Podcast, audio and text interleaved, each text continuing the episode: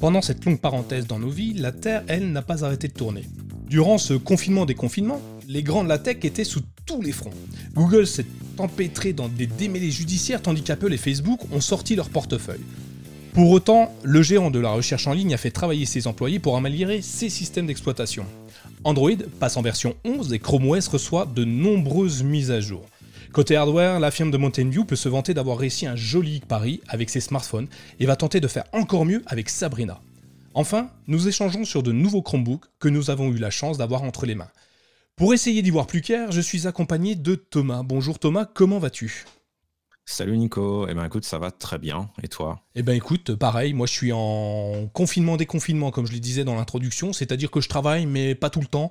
Enfin, je travaille tout le temps mais des fois chez moi mais des fois pas. Et puis des fois quand je suis chez moi, je travaille pas, puis quand je suis là-bas, je travaille et puis enfin, tu as compris, c'est un peu un, boogie boulga. Euh, c'est compliqué de savoir quand je travaille et quand je travaille pas. Donc ouais, ça va, c'est nickel. Tout est clair dans ma tête. l'essentiel. Ouais. Euh, ouais. moi, je travaille toujours de la maison et euh, les bureaux vont réouvrir à partir de dans deux semaines, mais je pense que je pense que je vais continuer à bosser euh, à bosser à distance au moins pour une grande partie de l'été, voire peut-être plus que ça. Donc donc voilà, c'est parti pour durer. Et c'est bien ou c'est pas bien? Ça va, on s'y fait, on s'y fait. Ouais, c'est cool de se lever à l'heure qu'on veut, de boire son café, de travailler en, en pantoufle. Euh, ouais, après, faut pas perdre le rythme, hein, parce que je me, suis, je me suis vu en pyjama jusqu'à 18h une fois. Donc, ah ouais. c'est compliqué. Hein. Ah enfin. Alors, avec tout ça, euh, tout le monde a été confiné. D'ailleurs, Google aussi. Hein, euh, je crois les employés étaient tous partis euh, travailler depuis chez eux, et tant mieux parce que. D'ailleurs, c'est ce qui nous avait fait louper une version de Chrome OS. On a perdu la version de Chrome OS 82. On est passé de 81 à 83 parce que 82, elle, est restée confinée. Mais Google n'a pas fait que faire plein de mises à jour. Ils ont eu quelques problèmes pendant toute cette période de confinement. comme je le dis dans l'intro, ils ont eu quelques démêlés judiciaires assez embêtants, je dirais. et je voulais en parler avec toi parce que tu es plus proche euh, de Google que de moi. Et euh, bon, on l'a vu, euh, Google a été attaqué en Europe pour son pistage sur Android. Est-ce que tu as vu un petit peu de, quoi, de quoi retourner l'affaire? Un petit peu, ouais, un petit peu. Mais, mais je vais te, te laisser, te laisser peut-être résumer et puis, et puis on, peut, on peut en discuter un peu plus en détail par la suite. Alors c'est ouais on va on va on va résumer. C'est un Autrichien euh, un Autrichien qui est super protecteur de la vie privée. Euh, je vais pas dire son nom. Vous le verrez dans les notes de l'émission. Je suis très mauvais en nom. Alors qu'il soit français allemand russe n'importe quoi à chaque fois je les ébrèche donc euh, je vais vous en faire si, si tu te sens de le dire Schrems ouais, Schrems c'est pas mal. Schrems, Schrems. Euh, donc ce, gentil monsieur autrichien euh, a déposé une plainte contre Google euh, à travers une, organisation qui, possède. Il, accuse Google de tracer illégalement les utilisateurs sous, sous, Android, donc sur un smartphone Android avec l'OS de Google, à travers un identifiant unique qui, qui permet de suivre et de tracer la totalité des données via les annonceurs. En gros, tu peux te masquer, tu peux te cacher, mais en fait les annonceurs, eux, savent toujours euh, où tu es, ce que tu fais, ce que tu entends. Et euh, du coup, ben, il n'est pas très content parce qu'en fait, on n'est pas, pas complètement euh, protégé on protège pas complètement notre vie privée sur un smartphone Google. Et lui, ben, il le fait sentir. Il, faut dire que c'est déjà un, habitué des plaintes. Hein. Il a déjà attaqué Facebook, il a déjà attaqué pas mal de grosses entreprises pour le droit de la, vie privée. Et ben, il vient de s'attaquer à Google pour, euh, pour le traçage des données euh, via les annonceurs, tu sais, les pubs qui apparaissent un peu partout dans ton, dans ton navigateur, ils viennent faire une un petit procès pour dire, bah non, moi je ne veux pas, enfin en tout cas il attend une, une action judiciaire euh, autour de ça. Tu l'avais vu passer quand même ou pas cette euh, news rapide? Euh, Alors en fait, j'avais entendu parler du bonhomme. Le, nom, euh, enfin, je sais pas que je connaissais son nom par cœur, mais en, regardant un petit peu le détail, je me rends compte que j'en avais déjà entendu parler. Donc comme tu dis, il est basé en Autriche et en fait, il est à la tête d'une, d'une, d'une, comment est-ce qu'on appelle ça? D'une, d'une association, d'une ONG qui s'appelle N NOYB, donc None of Your Business, en fait c'est l'abréviation. Ouais. Qui se traduirait en français par ça vous regarde pas. Euh, et, euh, du coup, euh, bah, c'est vrai que alors l'action en tant que telle est intéressante, mais je pense qu'il faut il faut quand même suivre ce genre d'initiative de près parce qu'il est un peu il joue un peu le rôle de des des, citoyens informés qui surveillent le qui surveillent les, géants de la tech dans leur dans leur respect de la vie privée. et donc, quand tu vas sur le site de, de Non Business, tu vois qu'il a, il a quand même pris le temps de, regarder en détail les activités, euh, par exemple, euh, de, Netflix quand vous êtes hors ligne euh, ou quand vous êtes pas, quand vous êtes en ligne, pardon, mais quand vous êtes en train de, regarder quelque chose sur Netflix, quelles sont les informations en fait qui sont qui sont récupérées par Netflix et qui sont envoyées Dans quelle mesure est-ce que c'est en, accord avec la, la, GDPR, la comment est-ce qu'on dit en français? RGPD. RGPD. Euh, et, euh, et, donc ouais, enfin tout ça pour dire que le, gaillard est quand même un peu un peu sérieux et, euh, et, et, du coup. bah, l'action en tant que telle, j'avoue, je n'avais pas forcément suivi, mais j'aurais quand même tendance à lui faire confiance pour au moins attirer l'attention des autorités d'une part et puis bah, des, des, citoyens et des utilisateurs de l'autre sur, bah, sur ce, que fait, ce que fait Google. Et, et le pistage sur Android, bah, à mon avis, ça c'est un peu, euh, un peu inévitable en fait. Hein, euh, le fait que euh, Google a accès à toutes ces données, donc ils doivent être particulièrement, comment dire, ils doivent faire particulièrement attention aux données qu'ils gardent en fait et aux données qu'ils collectent et qu'ils gardent puisqu'ils y ont de facto accès. et d'ailleurs, il y avait tout un débat autour des des, données récupérées dans le cadre de, Stop Covid et du fait qu'on voulait s'affranchir euh, de, des, des, GAFAM justement pour, euh, pour euh, lancer Stop Covid en France pour, pour tracer, tracer, enfin, faire le tracé des, des, des, gens qui sont potentiellement malades. et le fait est qu'en fait, bah, par, défaut, Google et Apple peuvent avoir accès à toutes vos données, peuvent savoir en permanence là où vous êtes, peuvent savoir en permanence à proximité de qui vous êtes. c'est juste qu'ils font le choix de ne pas collecter ces données et de ne pas les, pas les consolider en fait. Euh, donc, euh, donc voilà, c'était un peu, un peu long, mais en fait, ce que j'essayais de dire, c'est que bah, c'est quand même intéressant d'avoir des, gens qui, euh, qui mettent leur nez dans ces choses-là et qui écrivent des rapports et qui, qui démocratisent ce genre d'informations pour, pour nous, les utilisateurs. Mais c'est très bien, hein, effectivement, parce que si eux n'étaient pas là, t'imagines les problématiques qu'on pourrait rencontrer si personne ne met le haut là. Enfin, s'il n'y a pas de garde-fou, clairement, euh, ces entreprises-là, elles ont beau être euh, les plus gentilles du monde, Google, Apple, euh, Facebook et compagnie. T'imagines les dérives qu'il peut y avoir, il y en a déjà beaucoup, et heureusement qu'ils sont là pour limiter. Alors, si on continue d'ailleurs dans le, dans le, dans le de flicage, bah, Google a un autre problème, plus proche de toi celui-ci, tiens d'ailleurs, qui, qui, touche le navigateur Chrome. Alors, personne l'utilise, un petit navigateur, qui a de l'avenir, ceci dit. Euh, ils ont une fonction qui s'appelle le mode incognito. Tu l'utilises peut-être pour aller sur les sites pornographiques ou pour acheter. euh, ah, on avait dit qu'on fallait pas qu'on le dise. Sur, ouais. le sur, le darknet. Ouais, des trucs comme ça. Bon, bon tu l'utilises peut-être, mais il faut savoir que euh, ben, Google euh, a, a, aussi un petit souci à ce niveau-là. En tout cas, aux États-Unis, il y a une plainte collective. alors ça, on peut pas le faire en France, enfin pas de la même façon, mais il y a une plainte qui vise Google qui qui, comment dire, qui euh, condamnent, non, ils condamnent pas, mais euh, ils accusent Google de euh, récupérer euh, des données directement via le mode incognito. Le mode où on est censé ne rien, ne rien laisser filtrer de ses données personnelles. Genre, non, non, je suis jamais allé dessus. La police, ils, ils, ouvrent ton ordinateur, normalement, ils doivent pas le voir, en fait. Et eh ben, Google, eux, si, ils l'ont. Bon, si on va quand même le garder, hein, c'est bien ça, de savoir ce que vous avez fait en mode incognito. Et donc, du coup, la plainte, ce qui m'a bien amusé, c'est que bah, toi, es aux États-Unis, tu vas peut-être pouvoir en faire partie si tu utilises le mode incognito. Par contre, si tu veux travailler chez eux après, faire gaffe, hein, peut-être pas faire ça tout de suite. Euh, ils, réclament 5000 dollars par utilisateur. Quand même. Ce qui est, c'est pas mal, hein, ça t'achète, t'achètes un bon, un, beau produit, hein, un, iPhone qui lui ne, va pas aller vérifier les, informations personnelles. Euh, donc du coup, euh, bah, un seul iPhone par contre, c'est que 5000 euros non plus, faut pas abuser. Ou 12 000, ou 12 000 Chromebooks. Ou, ah voilà, ou 12, merci Thomas. Effectivement. Euh, donc voilà, en fait, ils, accusent euh, donc Google de, quand même récupérer des données personnelles via le mode incognito. Encore une fois, apparemment, si j'ai bien tout compris, à vérifier, vous n'hésitez pas à me contredire dans, les commentaires de l'émission. Euh, c'est encore une fois suite à la publicité en ligne. Donc c'est à travers AdSense qui, elle, ne serait pas filtrée sur le mode incognito de Chrome. Pratique, hein Ouais, mais euh, c'est qu'à moitié étonnant hein, quand on y pense parce que euh, bah, c'est vrai que euh, tu aujourd'hui on sait, on, en parlait en préparant l'émission, on sait que les cookies sont en train de disparaître, mais qu'il y a tout un tas de moyens de, de continuer à, à, pister et à cibler les utilisateurs sur le web.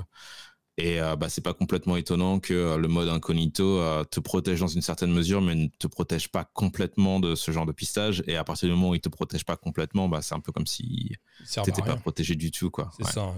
Donc, Parce Étonnant, hein, étonnant de la part de Google, euh, surtout en ayant mis en avant ce produit-là et en travaillant de plus en plus sur les données personnelles, enfin sur la protection des données personnelles.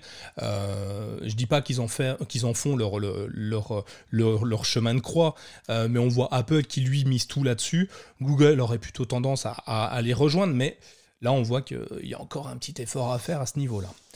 Euh, si on continue dans les déboires juridiques, euh, alors là c'est moins juridique que ça parce que je crois pas que ça soit allé aussi loin euh, de Google. Alors cette fois, il, il est pas tout seul, il est avec son grand ami Apple. Tu vois, j'aime bien les deux, Apple, Google. Tu vois, je te disais au début de l'émission, il faut que je parle d'Apple en disant qu'ils sont sympas. Eh ben, ils ont un petit souci.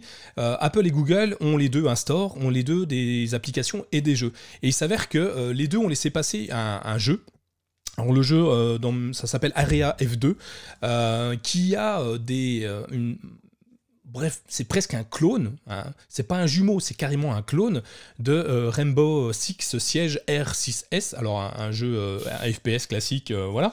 Et Ubisoft, ben, le propriétaire, enfin le, la maison d'édition, pas la maison d'édition, le, développeur de Rainbow Six, bah, a juste dit à Apple et à, Google, bon ben si vous enlevez pas Area F2, ben c'est un procès. Donc ils ont porté plainte.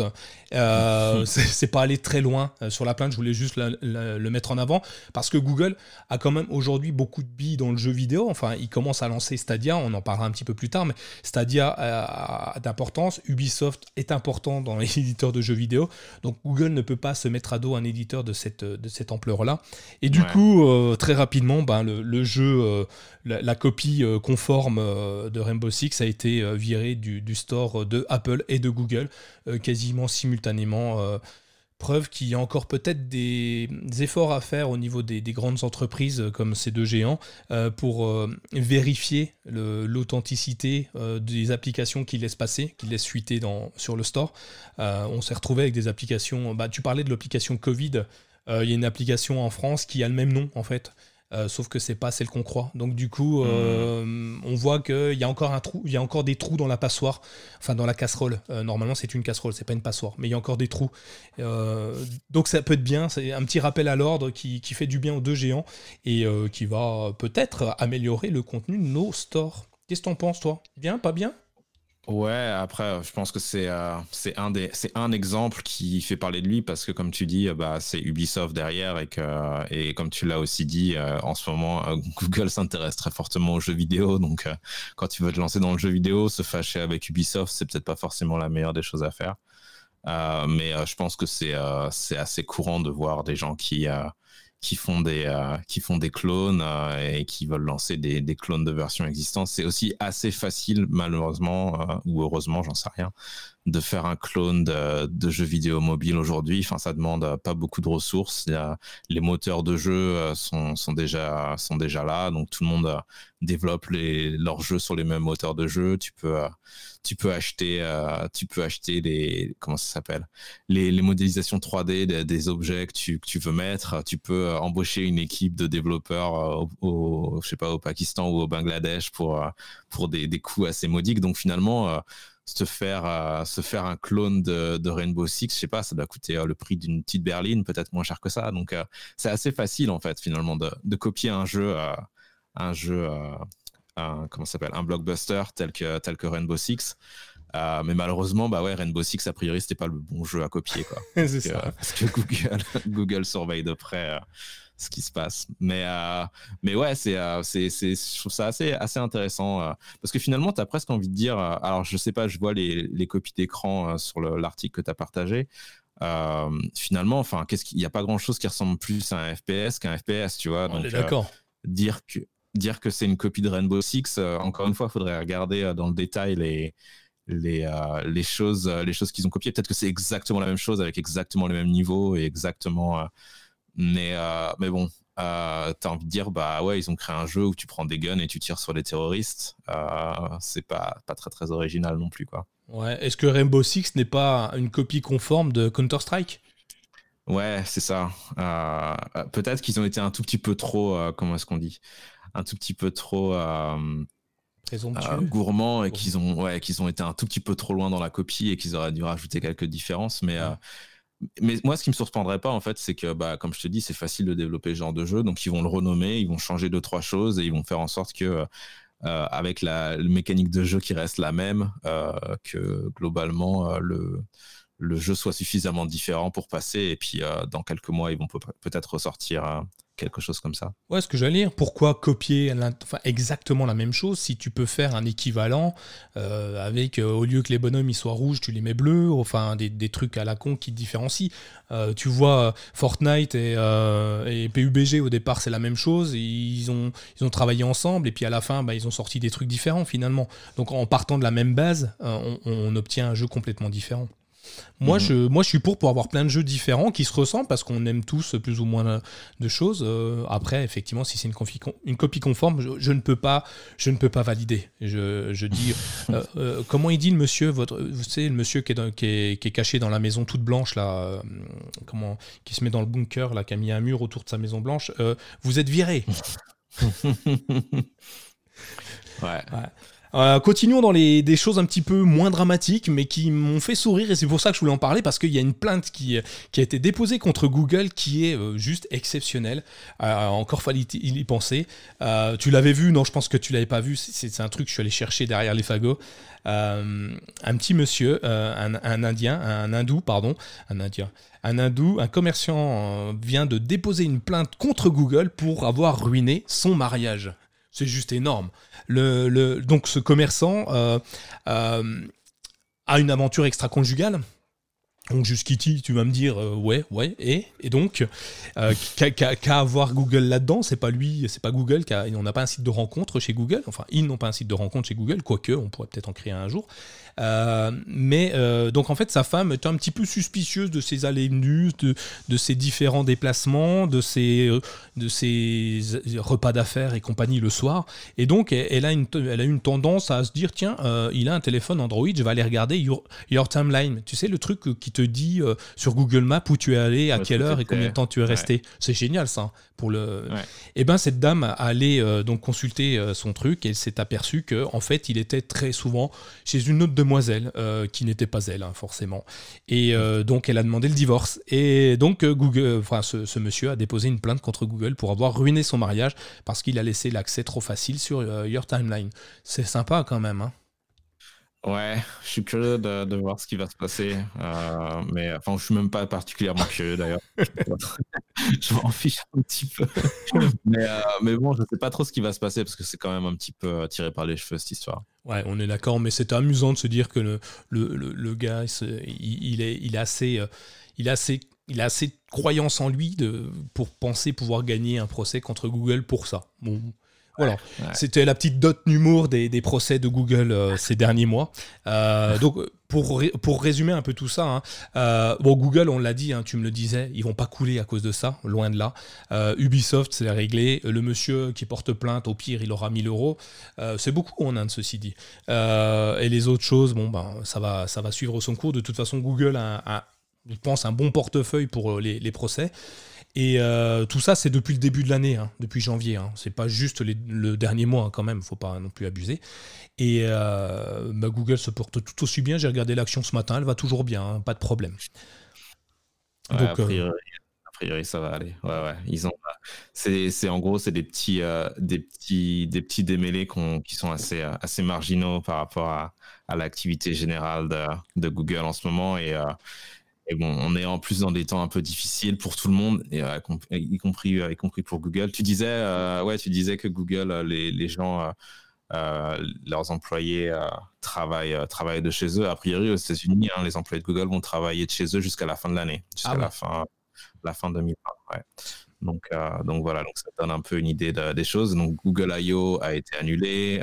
on, on, en parle de, on l'a pas noté, mais on peut en parler rapidement. Il y a eu, on va, on va parler d'Android 11 dans deux minutes, mais il y a eu donc euh, l'équivalent des annonces qui auraient dû avoir lieu à Google I.O. qui ont eu lieu euh, en début de semaine là. Euh, et donc, du coup, pardon, Google a parlé un petit peu de, de, ces annonces. mais même ça, ils avaient prévu de faire un, un live stream et ils ont été obligés d'annuler le, live stream à cause des tensions sociales et raciales qui existent en ce moment dans le beau pays dans lequel j'habite. Mais donc, c'est vraiment euh, un, contexte qui est quand même un peu compliqué pour tout le monde et ça se ressent bah, aussi au niveau de la tech, hein, parce qu'il n'y a pas de raison. Hein, la tech est aussi, euh, est aussi au, milieu de, au milieu de la société, donc, euh, donc voilà. Donc elle est aussi exposée aux, tous les problèmes et toutes les choses qui se passent dans nos sociétés en ce moment. Ouais. Puis vu le nombre d'employés, forcément, plus, plus tu as de monde, plus tu travailles avec de, de, personnes, de sociétés, plus tu as de, de, soucis à régler. Donc bon, ça se pour l'instant, ça se passe bien quand même. Tout, va bien. Euh, si on continue, alors il y, a un dicton, tu sais, en mai, fais ce qu'il te plaît. Je ne sais pas si vous l'avez, vous, l'autre côté, là, dans le, le, pays des hamburgers. Euh, alors, je sais pas si toi tu le connais, mais en tout cas, les, les, les GAFAM, je sais que tu n'aimes pas ce terme, mais les GAFAM, eux, le maîtrisent bien. Euh, en mai, euh, fais ce qu'il te plaît et rachète qui as envie, en fait. C'est un peu ça l'idée. Euh, ils ont profité, pour certains. Alors, je vais pas tous citer ce qui s'est passé, mais en gros, au mois de mai, les grosses entreprises, les grosses structures qui ont un, budget de fou furieux pour, à dépenser ont racheté à tour de bras des entreprises qui, eux, étaient dans la panade parce que ben, ils pouvaient plus rien vendre. Et donc, donc du coup, les géants Apple, Facebook, Google euh, ont, euh, racheté des petites startups qui étaient en faillite. Euh, grâce au confinement, ils ont racheté ça une bouchée de pain. Donc je voulais le signaler. Mais on peut en signaler quelques-unes. Bah, tu en as entendu parler aussi peut-être des, rachats des, grosses boîtes de, petites startups autour de toi, non? Un peu, ouais, ouais. Et puis, comme tu dis, bah, c'est un peu une saison compliquée en ce moment pour euh, beaucoup de startups parce qu'une startup, en théorie, ça doit lever de l'argent à peu près tous les 18 mois, tous les 18 à 24 mois. Et donc, du coup, euh, avec euh, cette histoire de Covid, bah, c'est potentiellement beaucoup plus compliqué ou en tout cas, ça te demande d'ajuster un petit peu ton plan en termes de levée de fonds. et puis, bah, du coup, tu as des sociétés qui se disent, bah, c'est peut-être l'occasion si un des GAFAM, pour reprendre l'expression, si un des GAFAM s'intéresse à nous, c'est peut-être l'occasion de, faire une sortie, euh, une sortie intéressante plutôt que de s'embarquer encore dans un cycle de, de 18 mois où, euh, où on sera peut-être pas capable de lever euh, l'argent, à temps en fait pour pouvoir continuer notre activité. Donc ça a un peu aussi poussé peut-être un peu plus d'acquisition que d'habitude pour des, des, boîtes qui étaient particulièrement attractives pour des, des géants de la tech. Ouais. D'ailleurs, moi j'en ai relevé quelques-unes. On peut en parler rapidement si tu veux. Il y a Google qui a racheté euh, Locker Data Science euh, euh, de Google Cloud, donc la partie, la branche dématérialisée de Google, qui a racheté un spécialiste de, de des solutions cloud. qui donc c'est des solutions de visualisation, d'analyse, de gestion de données.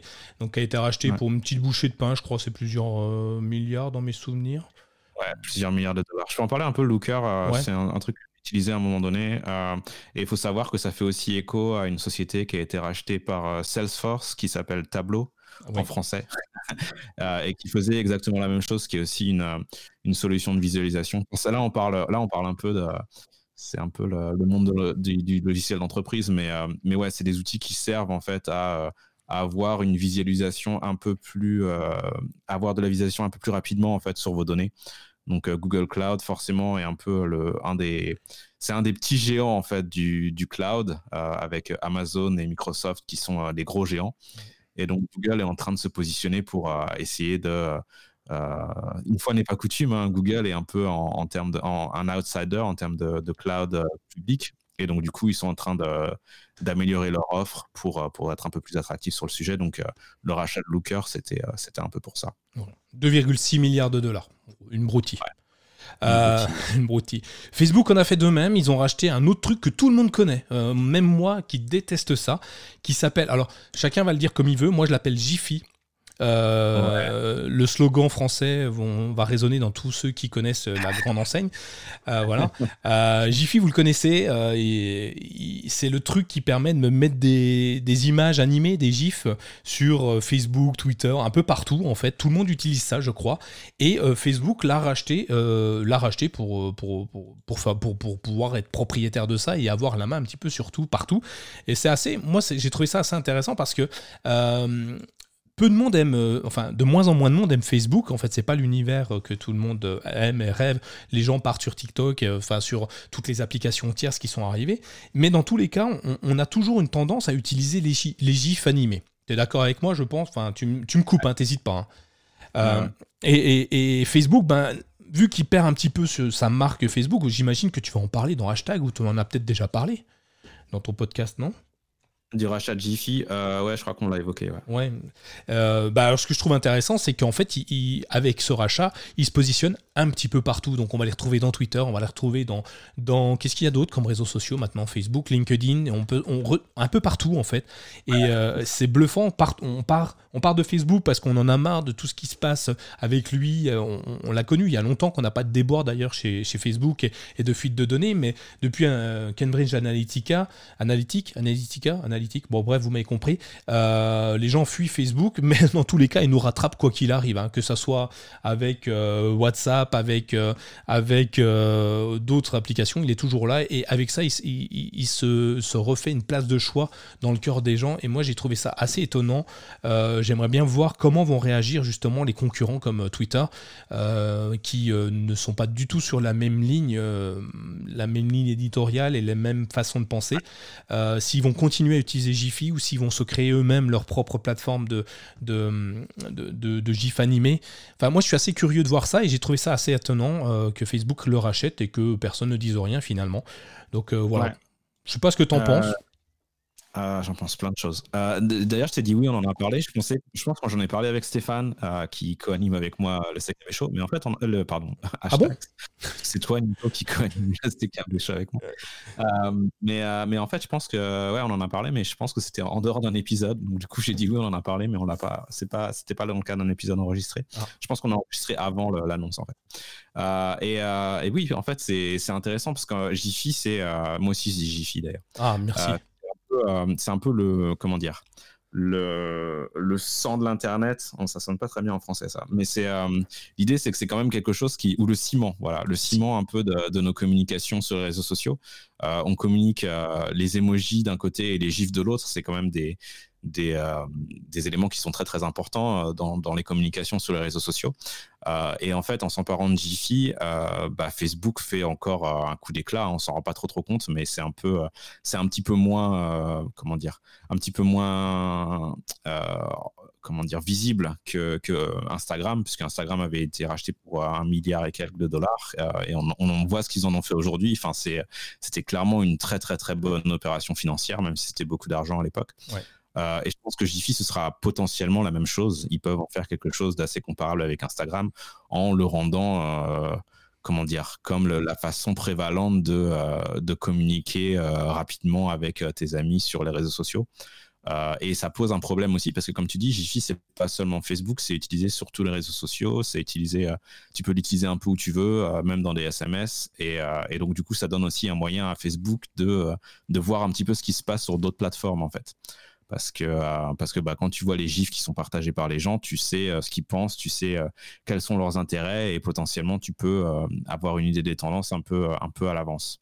Donc donc voilà, donc c'est à mon avis une très très très bonne idée pour pour Facebook qui bah, en dépit des déboires politico et j'allais dire judiciaire, mais non, c'est plutôt politico-médiatique euh, constant. Euh, Facebook, euh, bah, ça va pas trop mal pour eux, en fait, hein, finalement, financièrement parlant, ils sont pas trop, trop à plaindre. Donc, ils ont les moyens de dépenser, je crois que c'est 400 et quelques millions de dollars, c'est ça? Ouais, j'ai perdu la news, j'ai mis le lien, mais en fait, le lien est pourri, c'est pas le bon. donc, ouais, c'est dans ces eaux-là, hein, mais c'est pas cher, en fait, j'ai trouvé ça pas très cher. Ouais, je crois que c'est 450. Alors bon, pas très cher, tout est relatif. Moi, je les ai pas. Je tu les as. Mais, euh, mais ouais, apparemment, c'est pas officiel, mais apparemment, c'est 400 millions de dollars. Donc, euh, ouais. bon, voilà. Beaucoup d'argent d'un côté, mais finalement pas énorme pour, euh, pour Facebook. Et je pense que ouais, c'est une bonne idée. C'est de l'argent, de l'argent bien dépensé. Ouais. Je pense aussi après avoir de tout ce qui va, va ressortir des, données personnelles qui vont fuiter, enfin dans les entreprises qui utilisent ça dans les mails, des choses comme ça. Je, moi, je, ouais, je, ouais. je, je, demande à voir ce que ça va donner et quel sera le prochain Cambridge Analytic d'ici deux ans. enfin voilà. À voir, à voir, à suivre. En tout cas, moi, je trouve ça intéressant. On va parler un petit peu de notre ami à la pomme, notre cher ami à la pomme, qui a racheté deux entreprises. Une start-up, une start canadienne euh, pour améliorer, tu ne devineras pas ce que ça peut améliorer, mais ça va améliorer l'assistant personnel, oui, parce qu'ils en ont un, euh, d'Apple. Oh mince, j'ai clashé. Pardon, alors, il n'est pas très bon, il faut l'avouer, par rapport à d'autres pour l'instant. On est, si on devait les positionner sur trois, il serait troisième. Euh, on a, à mon sens, Amazon et, Google qui sont quand même largement en tête, et, Siri qui vient un petit peu euh, en, queue de peloton. Mais euh, Apple ne veut pas lécher l'affaire, ils ont racheté la startup qui s'appelle Inductive.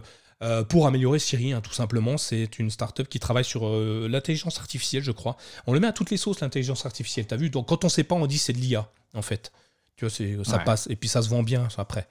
Euh, donc il travaille là-dessus pour, euh, pour mettre en avant euh, Siri et enfin faire de lui un véritable assistant personnel. Pareil, ça a été assez cher payé. Et ils ont racheté un autre truc qui peut être là, qui m'intéresse pas mal, qui est Next VR.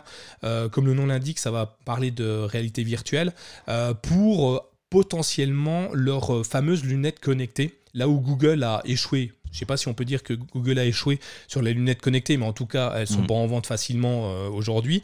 Euh, Apple risque d'y arriver, lui, et fait tout pour y arriver en rachetant des entreprises comme NextVR qui travaillent beaucoup sur la réalité virtuelle et euh, qui veulent intégrer dans les lunettes. Alors, petite histoire, je sais pas, c'est une aparté qui a rien à voir avec le CKB Show ou quoi que ce soit. J'ai vu que ces lunettes, potentiellement, pourrait te permettre d'améliorer ta vue sans verre. ça va être génial si c'est ça. Euh, je ah balance ça comme ça. Euh, regardez sur le net. Euh, si c'est ça, je risque d'avoir des lunettes Apple. Pour, pour ceux qui me mmh. connaissent, j'ai des lentilles, donc c'est possible que j'ai des lunettes Apple, sauf si Google fasse la même chose. Mais voilà, ils vont améliorer leur, leur réalité virtuelle sur leurs lunettes. Et puis, ils ont vraiment des ambitions très médicales. Avec, bah, Apple se tourne beaucoup vers le médical. Et ils ont beaucoup d'extensions. De, leurs montres connectées, leurs smartphones, tout ça. Et donc les lunettes vont aller dans le même sens. Et en plus, ils vont rajouter cette société qui vient de racheter pour environ 100 millions de dollars, donc une broutille mmh. Euh, pour eux et pour améliorer euh, complètement leur, leur VR. Euh, tu, tu, achètes des lunettes, toi, Apple? Enfin, s'il y avait des lunettes Apple, tu les achèterais? Ouais, je suis assez euh, curieux de voir. En fait, on parle un peu d'un produit qui n'existe pas aujourd'hui, donc c'est difficile en fait de comprendre, de comprendre les usages. Euh, ce sera, puis c'est toujours pareil. Il y aura probablement la première version, la première génération qui sera pas terrible, et puis ça va s'améliorer au fil du temps. Donc, je suis assez curieux de voir en fait ce qu'ils vont annoncer. Je sais que Facebook, il y a maintenant super longtemps, presque deux ou trois ans, avait parlé d'un sujet, euh, un sujet comparable avec en gros la, VR, mais directement dans des verres, dans des lunettes qui ressembleraient presque à des lunettes de vue classique. Euh, donc honnêtement, j'attends de voir. Euh, parce que là, ce qu'ils décrivent, c'est quand même un petit peu de la science-fiction. Ouais. Donc, donc on verra. on verra ce que ça va donner. Après, Apple, ils sont sérieux sur la VR. Ça fait longtemps qu'ils en parlent. Ils ont beaucoup de gens qui travaillent dessus. Euh, bon, à une époque, ils, travaillaient aussi sur des voitures autonomes. A priori, ils ont abandonné le projet et rien n'en est jamais sorti. Donc, euh, je sais pas. On, verra un petit peu ce que ça va donner. Mais euh, de toute façon, il, faut, va bien falloir qu'ils trouvent un, nouveau débouché parce que ça va être difficile pour eux de justifier une, telle valorisation dans 10 ou 15 ans s'il n'y a pas quelque chose d'aussi révolutionnaire que les smartphones qui arrivent. Donc, il faut qu'ils trouvent quelque chose de nouveau. Donc, c'est pas étonnant qu'ils travaillent là-dessus. Parfait. Moi, moi, je suis impatient, j'aimerais voir ça. Euh, on parlait d'assistant personnel chez Apple avec Siri qui s'améliorait. Toi, tu m'as amené une news qui, pour moi, est passée complètement inaperçue. Tu me parles de BIP. Euh, BIP, B-E-E-P, c'est ça? Ouais. Est-ce que tu connais BIP? Alors, c'est bah, euh, super marginal. On en... Bip, bip, surtout. Enfin, son cousin, Bip, Bip, bip Coyote. en fait, BIP, c'est tout simplement l'assistant vocal de la BBC. Donc, la BBC, c'est British Broadcast Corporation, je crois, euh, qui est la, radio, euh, radio et télévision euh, publique britannique.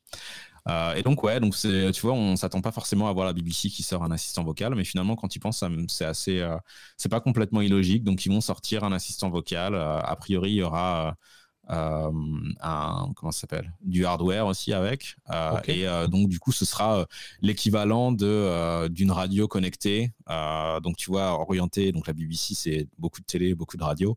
Donc les services et les actions en fait qui seront offertes via ce, cet assistant connecté assistant vocal pardon seront liés à seront liés à, à, la radio. Donc tu pourras poser des questions sur sur la radio euh, BBC, sur euh, certains programmes de la BBC. Et c'est pas seulement euh, c'est pas seulement le journal national. Hein. ils ont tout un tas de, de, séries télé, par exemple, qui, produisent, qui sont pour certaines de très très bonne qualité d'ailleurs. donc voilà, donc c'est c'est assez intéressant de, de voir que on a un acteur comme la BBC qui est assez assez assez et c'est énorme qui se lance sur ce sujet-là. C'est un peu comme si France Télévisions ah, ouais, je sais pas si c'est comme, enfin, c'est peut-être un peu plus que ça. C'est France Télévisions plus, euh, je sais pas, plus d'autres, euh, euh, chaînes de télé, d'autres chaînes de radio qui se mettent, qui se mettent ensemble et qui sortent et qui sortent un assistant vocal. et faut savoir qu'en fait, je me rappelle plus exactement, mais à une certaine, c'est pas la première fois que la BBC se lance dans l'électronique grand public. Et je pense que dans les années 80, ils avaient sorti un ordinateur, ouais, le BBC Micro. Euh, donc, euh, donc ouais, la BBC en 1981 avait sorti euh, un ordinateur, un vrai ordinateur, donc un ordinateur que tu achètes, qui ressemble un peu, je sais pas, à l'Amstrad ou à l'Atari de l'époque, ça, ça, te rappelle quelque chose. et donc du coup, voilà, donc tu avais cette petite boîte avec le clavier intégré et tu mettais ça directement sous un écran et c'était un ordinateur. Et à l'époque déjà, c'était fait par la BBC. Euh, donc, euh, donc voilà, c'est juste pour dire que la BBC a quand même un petit peu dans son ADN euh, cette capacité de lancer des, des, produits qui sont quand même pas directement liés avec, avec ses activités principales et le fait dans le cadre d'un service, d'un service public un petit peu. Tu, ça, me, ça, me, fait penser au, à l'assistant vocal de Orange en France qui s'appelle Django, mm-hmm. qui est un. Alors, j'ai pas les chiffres, peut-être que je vais me faire huer, mais ça me semble pas être une, euh, une réussite commerciale.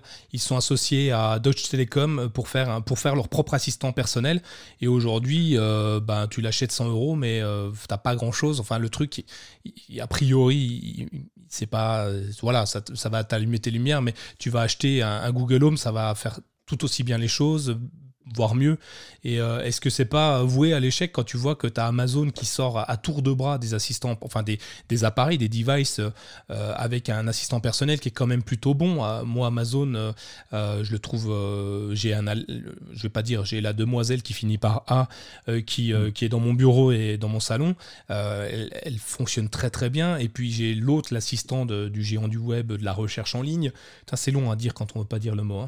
Hein. qui marche très très bien aussi. Donc est-ce qu'il y a de la place pour un énième acteur sur ce marché-là et comment il peut se différencier? Moi, j'ai un peu du mal à comprendre puisqu'en fait, sur tous les autres, tu vas pouvoir avoir accès à ces services-là. Finalement, la BBC va pas exclusivement mettre ses programmes sur leur seul produit et, se fermer au marché de millions d'autres utilisateurs. C'est ouais, à voir ce que ça peut donner, mais j'ai un peu du mal à voir euh, le, le business plan, enfin comment ils vont rentabiliser ça et à quoi ça va leur servir réellement. Ouais, je pense que c'est un peu euh, se, donner les moyens d'investir dans ce genre de technologie. Euh, et puis il y a aussi peut-être l'idée de se dire bah, que finalement, euh, euh, ça a peut-être du sens de, développer ta propre plateforme aussi. Tu vois, quand tu es un acteur aussi important que la BBC, bah, tu t'adresses à un... Alors forcément, ce sera peut-être limité du point de vue géographique, mais euh, tu t'adresses quand même à une audience assez importante. Je crois que c'est combien la Grande-Bretagne? C'est 80 millions de personnes, quelque chose comme ça. non, ou peut-être moins, je sais plus. Je sais pas. 80 millions, ça fait beaucoup quand même. Hein, mais, mais ouais, enfin c'est quand même, mais c'est quand même pas mal. C'est quand même une, population qui est assez dense. Et d'ailleurs, j'avais vu que a priori, ils vont développer des accents locaux en fait. Ah ouais, ok. pour, pour pour pour BIP. donc si au Pays de Galles, par exemple, et eh ben le, faut s'attendre à avoir une voix qui soit un peu plus, euh, qui, qui, ressemble un peu plus à un accent gallois qu'un accent, euh, un accent londonien, par exemple. Euh, donc, je sais pas, je pense que c'est, je pense que c'est intéressant.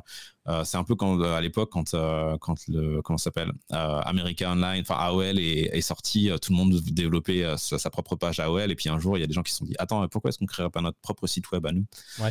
Et puis puis voilà puis c'était la, la, fin d'AOL donc tu peux te dire que peut-être que ça a du sens pour des acteurs, un acteur aussi important que la BBC de, de lancer son propre son propre euh, assistant virtuel. Et puis pareil pour un acteur comme Orange. Alors après, bon, bah, c'est vrai que l'exécution euh, peut-être laisse un petit peu à désirer. À désirer. Et puis c'est des technologies qui sont compliquées et des, des, systèmes qui sont compliqués à lancer. Hein. donc, euh, donc voilà, donc il faut beaucoup d'équipes et beaucoup de, de, personnes pour, pour améliorer, améliorer le service et s'assurer qu'il qu'il rende bien les, les, besoins aux utilisateurs pour lesquels il a été conçu. C'est ça. Bon, je viens de regarder, c'est 26,7 millions d'habitants. C'est vrai, c'est tout? Ah, c'est c'est une île. Hein. Ah, je pensais que c'était plus que la France en fait. Non, non, c'est un tout petit pays. Euh, de toute façon, il ne faut même plus partie de l'Europe. Enfin bref, on ne peut même plus en entendre parler. Euh, mais oui, à voir, à voir ce que ça peut donner. Ça peut être intéressant, ça peut donner des idées à d'autres. Et puis, euh, ça Attends, t'as dit combien? 26 millions? 27, ouais. Non, c'est. Attends, je me suis. Non, c'est 66 millions a priori. 26 millions, c'est l'Angleterre peut-être? Non, même l'Angleterre, c'est. Oh là là, bah tu sais quoi C'est 55 millions.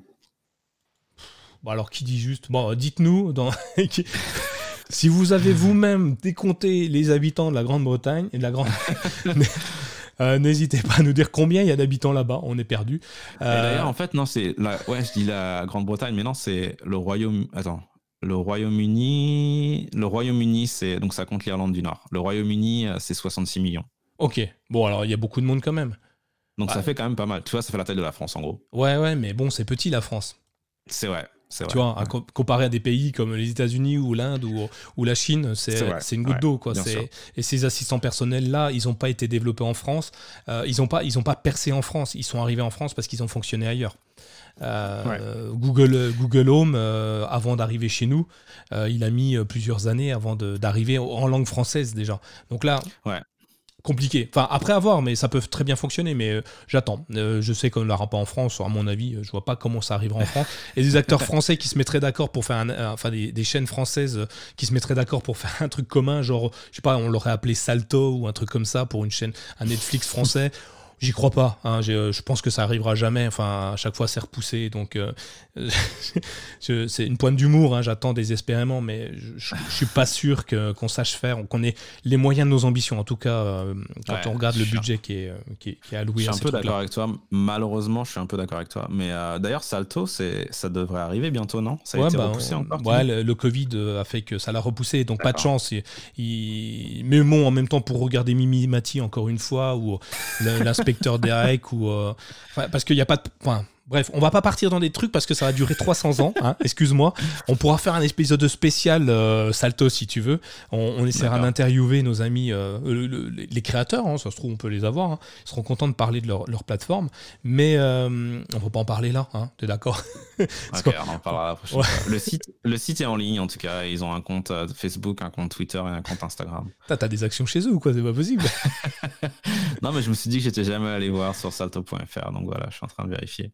Voilà. Euh, ils ont un site à plusieurs millions. Euh, on, va parler d'un truc qui intéresse, je suis sûr, nos, lecteurs et plus que Salto, nos, nos auditeurs, qui euh, on va enfin attaquer la partie dure du programme, c'est-à-dire les euh, Chrome OS, Chromebook et tout ce qui nous anime en, généralement. Donc on a un petit peu changé la formule, vous avez vu au début, on est passé sur un petit peu d'actu. Donc n'hésitez pas à nous dire si ça vous a plu, si c'est intéressant, si vous pensez qu'on n'a pas du tout les épaules pour gérer un système d'actualité et que vous préférez un autre podcast pour écouter ça. Je vous en voudrais pas, mais je vous dirai pas bonjour dans la rue, ça c'est promis. Et euh, donc n'hésitez pas à nous dire ce que vous en pensez. Et puis là, maintenant, on va passer au software. On va parler de Chrome OS euh, parce que Chrome OS, Thomas, figure-toi qu'il a, il a même pendant le confinement, il a énormément évolué. Et euh, ben, Chrome OS 83, donc la version qui est arrivée post-confinement, enfin non, dans le confinement, mais avant le 82. Donc le 82 a disparu, 83 est arrivé et a apporté énormément de fonctionnalités à, nos Chromebooks. Euh, il y en a tellement que je suis en train de me demander si j'arrive à me souvenir d'une seule euh, qui m'aurait marqué. Euh, c'est une bonne question. Qu'est-ce qu'il y a eu on, a, on a eu pas mal de choses. On a eu les bureaux. Ah oui, les bureaux virtuels qui sont, qui sont arrivés. Maintenant, tu, bah, tu, utilises les bureaux virtuels, le fait d'avoir plusieurs fenêtres sur un seul écran et de passer d'une fenêtre à une autre? Ok. Bah, c'est pour ceux qui n'ont pas les moyens, comme moi, d'avoir trois écrans. En fait, toi, c'est pour les, les pauvres. on a quatre écrans, mais ils sont virtuels. C'est comme mon argent, effective. Euh, donc, en fait, avant, tu avais tes trois bureaux virtuels, mais tu pouvais pas les renommer. Donc, soit euh, tu voyais, tu arrivais à distinguer ce que tu avais mis euh, dans ton bureau, dans la petite fenêtre, et tu savais ce que tu allais retrouver. Soit tu y allais au pif, soit tu avais une mémoire d'éléphant et tu savais toujours ce que tu avais mis et rangé correctement. donc, malheureusement, tout le monde n'est pas comme ça. Et du coup, on a la possibilité maintenant de renommer les bureaux virtuels depuis euh, Chrome OS 83 et moi je trouve ça très bien. Ça nous permet quand on passe en mode multi-écran, multitâche, multitask, euh, de voir le nom des bureaux. Donc on pourrait nommer un bureau par exemple euh, réseaux sociaux, l'autre enregistrement CKB Show, le troisième écriture d'articles, et, amener nos, fenêtres, organiser nos fenêtres dans ces différents bureaux sans avoir à les bouger et à passer d'un bureau, d'une fenêtre à une autre sans avoir à tout réorganiser. Ça, je trouve ça génial, c'est vraiment bien fait. Donc ça, c'est enfin possible. je l'ai je les, balance toutes, euh, Thomas, si tu veux. Et puis, si tu veux rebondir sur une, bah, tu me le dis. Euh, on a maintenant la possibilité aussi d'afficher le mot de passe et le code PIN saisi sur la page d'accueil de Chrome OS. Tu sais, quand tu te connectes à ton, ta petite vignette qui te représente, ton icône avec ta petite photo, et en dessous, tu peux taper ton code pour saisir, euh, pour rentrer dans ta session Chrome, euh, de Chromebook de Chrome OS. il s'avère que si vous êtes comme moi, mon code, il fait, je crois qu'il doit faire 24 caractères maintenant. alors, quand je dis caractères, c'est des symboles, des lettres, des majuscules, des, des, un peu tout et n'importe quoi dans tous les sens. Et bah, il s'avère que de temps en temps, très souvent même, euh, je me loupe. Alors, euh, mais je pouvais pas afficher le, j'avais pas le petit œil pour afficher le, le, mot de passe, donc du coup, ben je tapais, je tapais sans savoir que ben, des fois j'étais euh, caps locké en majuscule, euh, j'étais bloqué en majuscule, pardon, et euh, donc du coup je tapais dans le vent. Et ben maintenant tu, vas avoir un petit œil, tu cliques dessus, ça va t'afficher ton mot de passe. Alors c'est bien parce que tu peux le voir, mais c'est bien aussi parce que l'autre derrière toi il peut voir ce que tu tapes aussi. Hein. Donc faire attention à utiliser avec parcimonie. on a aussi la possibilité, il y a un truc que j'adore, tu sais, l'assistant personnel dans nos Chromebooks. On avait eu un, épisode où, je te parlais que pour moi, l'assistant personnel était très utile sur mon Chromebook parce que ça me permettait d'être justement multitâche, de demander une action à mon Chromebook tout en continuant à saisir du texte. Oui, parce que je suis multitâche et euh, donc je peux faire deux choses à la fois, voire trois des fois, et euh, sans m'étouffer. Hein. Et, euh, bah en fait, là, maintenant, tu vas même pouvoir aller encore plus loin parce que tu vas pouvoir euh, demander à, ton, à ton Chromebook qu'il aille euh, gérer ta domotique, gérer ton agenda et gérer aussi tout ce qui est multimédia. Tu pourras lui dire, va sur pause. toi, tu es sur un onglet, tu écoutes de la musique, qui a un onglet YouTube Music maintenant, puisque Google Play Music disparaît petit à petit. Et tu as ton onglet mhm. YouTube Music. Là, pour l'instant, il faut retourner sur ton onglet, mettre sur pause, euh, et c'est un peu compliqué. Là, tu vas pouvoir lui dire, ok machin, euh, mets sur pause, et il va mettre tout de suite sur pause ta musique, arrêter, lecture, tout ça. Donc ça, c'est plutôt intéressant. Ça évite mhm. encore une manipulation et ça limite, ça, ça, permet de gagner du temps. Euh, petite preview, je lis dans l'avenir, dans la 85, la version 84-85 de Chrome OS, on va même pouvoir accéder directement aux, aux paramètres de Chrome OS avec l'assistant personnel. Donc on va pouvoir lui dire euh, euh, euh, affiche-moi les paramètres Wi-Fi et tu auras directement les paramètres Wi-Fi qui vont apparaître. Tu n'auras plus qu'à saisir ton code, changer de, de, clé, de changer de réseau Wi-Fi ou changer mon fond mmh. d'écran, des choses comme ça. Donc tu vas pouvoir intégrer tout ça. Chrome OS est en train d'être les paramètres de Chrome OS sont en train d'être activés dans la recherche de l'assistant personnel. J'y suis arrivé. C'était pas facile celle-là. Euh, qu'est-ce que je peux dire d'autre euh, Ils améliorent euh, Family Link. Donc Family Link, pour ceux qui ne le savent pas encore, si vous avez des enfants, si vous voulez gérer l'usage de l'ordinateur de, vos enfants, vous allez pouvoir aller plus loin. Vous allez pouvoir approuver les applications et les extensions que l'enfant va pouvoir télécharger sur son, sur son compte, sur son compte Chrome OS. Vous allez pouvoir ajouter un compte scolaire. Euh, vous allez pouvoir définir un temps d'utilisation des applications. Bref, on, est, on commence à être sur un contrôle parental très renforcé, vraiment très bien. Mmh. Euh, pour ceux qui ont des enfants qui ont un Chromebook, je vous invite fortement à l'utiliser. Family Link, c'est gratuit. C'est disponible directement depuis euh, la page Chrome OS maintenant. Vous loguez avec votre compte parent et puis vous allez dans Chrome OS compte et puis vous créez un compte enfant. donc une adresse Gmail qui sera attribuée à votre enfant directement. C'est plutôt bien fait. Moi, je suis assez fan. Euh, je l'utilise pas encore, mais je l'ai testé euh, pour, pour mon amie. Elle est pas trop contente. Donc pour dire, pour dire que ça marche. J'ai bloqué toutes les. Enfin, plein de conneries.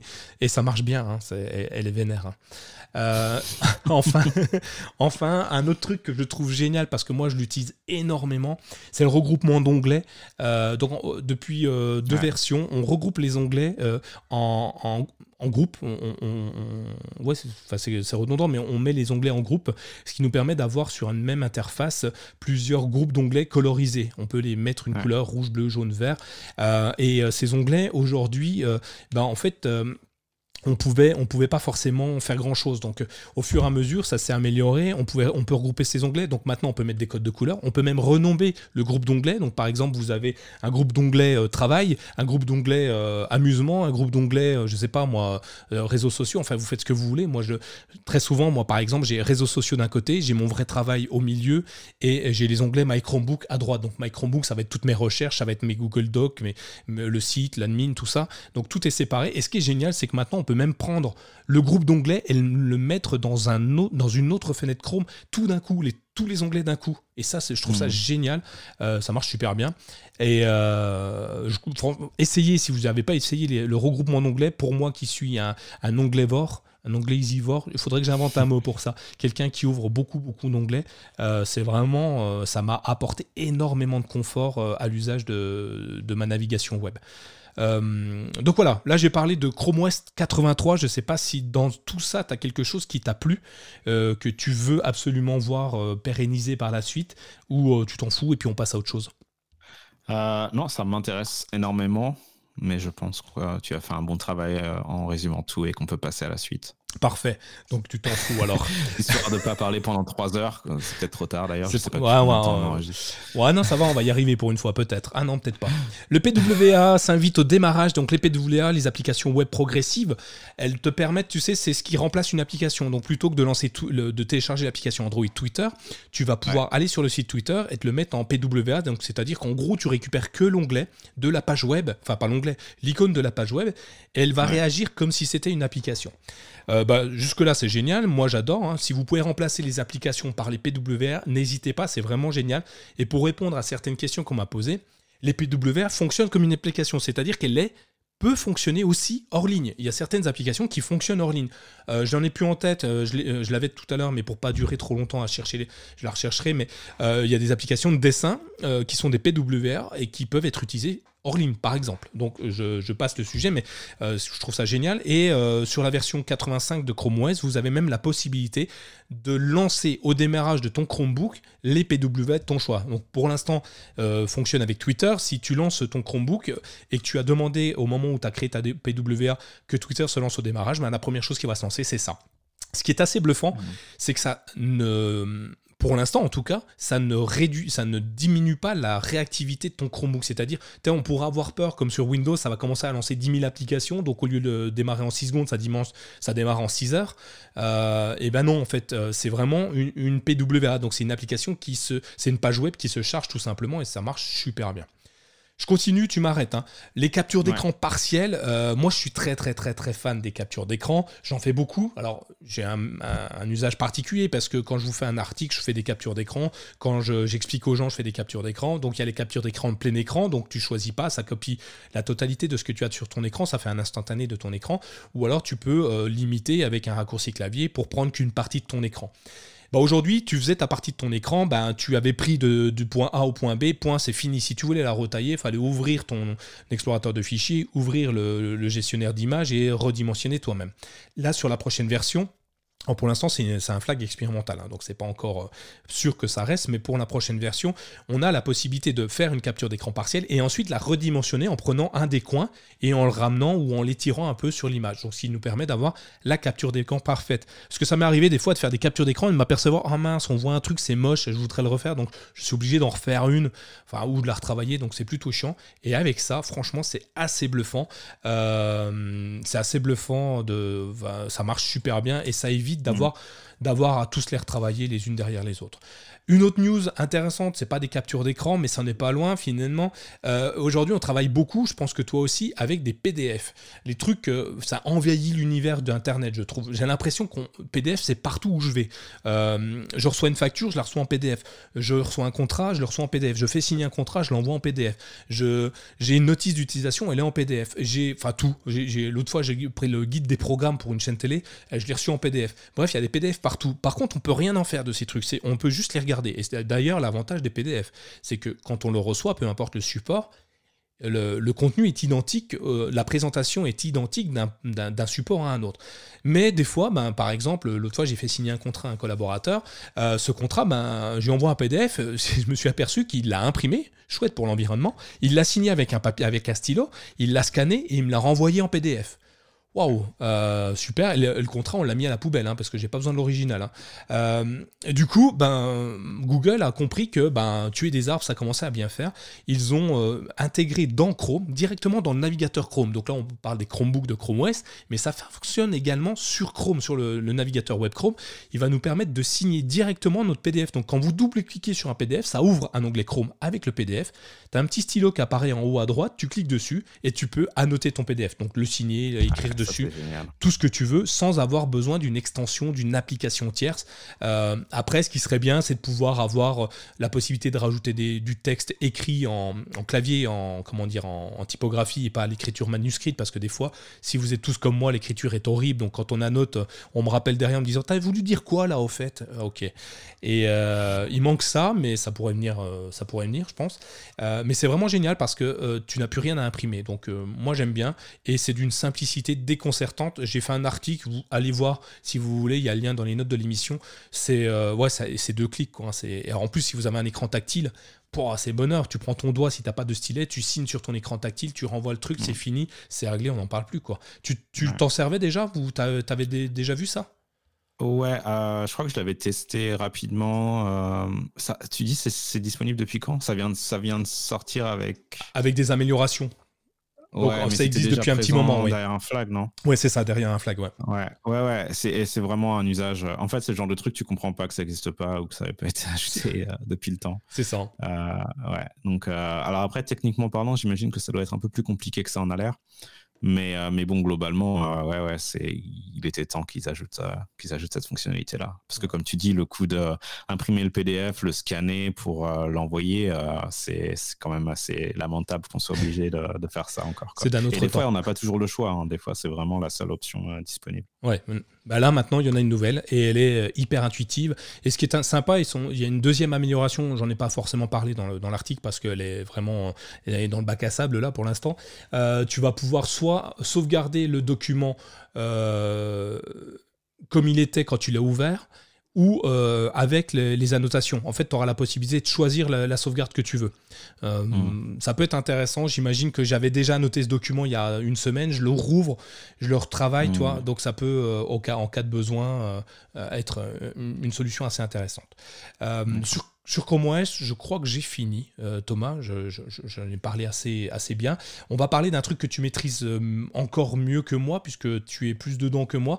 Euh, il y a Google, j'en parlais au début, qui a lancé la première bêta de Android 11. Et tu m'as dit l'avoir installé. Et j'aimerais avoir ton retour, parce que moi aussi, je l'ai installé. Ouais, alors ouais, je l'ai installé. Donc j'étais un peu un peu, j'ai eu un peu peur en fait parce que quand tu installes une bêta, bah, c'est une bêta. Donc euh, du coup, si tu l'installes, moi je l'ai installé sur mon, mon téléphone principal. Je pense que c'est ton cas aussi du coup, Nico? Non, tu utilises euh, si? Si si, sur le Pixel 3 là. Ouais, et, euh, et du coup, bah, tu te dis, bon, ok, c'est une bêta, c'est pas une alpha, donc en théorie, ça va pas casser ton téléphone, mais tu peux quand même t'attendre à ce qu'il y ait deux, trois bugs et des choses qui fonctionnent pas. Donc typiquement, euh, j'ai des problèmes avec euh, Facebook Messenger, euh, ce qui est un peu embêtant, mais bon, on fait avec. L'application Messenger marche plus, marche plus correctement, ah. mais je suis sûr que ça va être réglé, ça va être réglé dans les dans les jours à venir. et mais alors pour pour en revenir à à, la bêta. Donc, il y a des petits trucs intéressants en termes de notification.